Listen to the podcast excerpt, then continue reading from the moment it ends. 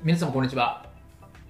弁護士をしております。中野秀俊と申します。今日のテーマなんですけれども、歌詞の翻訳は OK? 著作権に違反するの？というテーマでお話をしたいというふうに思います。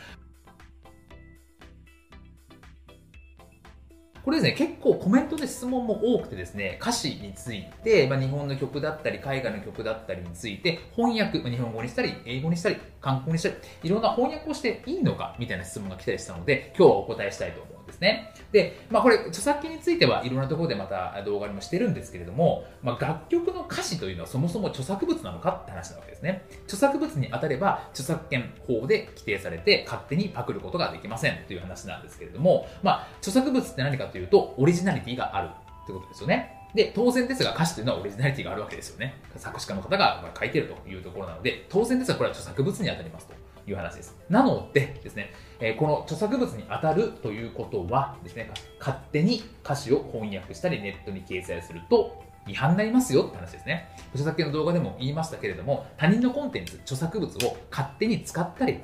変えたりしちゃいけませんという話なんですね。なので、勝手に翻訳するとですね、これは本案件というのに侵害します。これ前前もお話したんですが、著作権というのはですね、えー、いろんな権利の集合体ですという話をしたと思うんですけども、著作権の中に本案権というのがあります。なので勝手に翻訳すると、この著作権侵害、あ、本案権侵害になりますし、ネットに掲載をするとなると、公衆送信権の侵害になりますと。いう話なので、どっちにしろ勝手に歌詞を翻訳し、ネットに掲載する、YouTube に流す、そういう形は全部、公衆送信権とか、公安権、著作権の侵害になりますよって話になるわけですというところは大前提を押さえてくださいというところですね。で、実はですね、逮捕事例もありまして、未公開の海外の映画のセリフをですね、無断で翻訳しましたと。僕は楽曲の歌詞ではないんですけど、映画のセリフを無断で翻訳したっていうことで、日本の字幕データをネットで公開した人が、え、著作権法用の容疑で逮捕されていますというところですね。これちょっとあのどういう経緯になったかまでちょっと追えなくてですね、データがなかったんですけれども、で逮捕されているという事例がありますと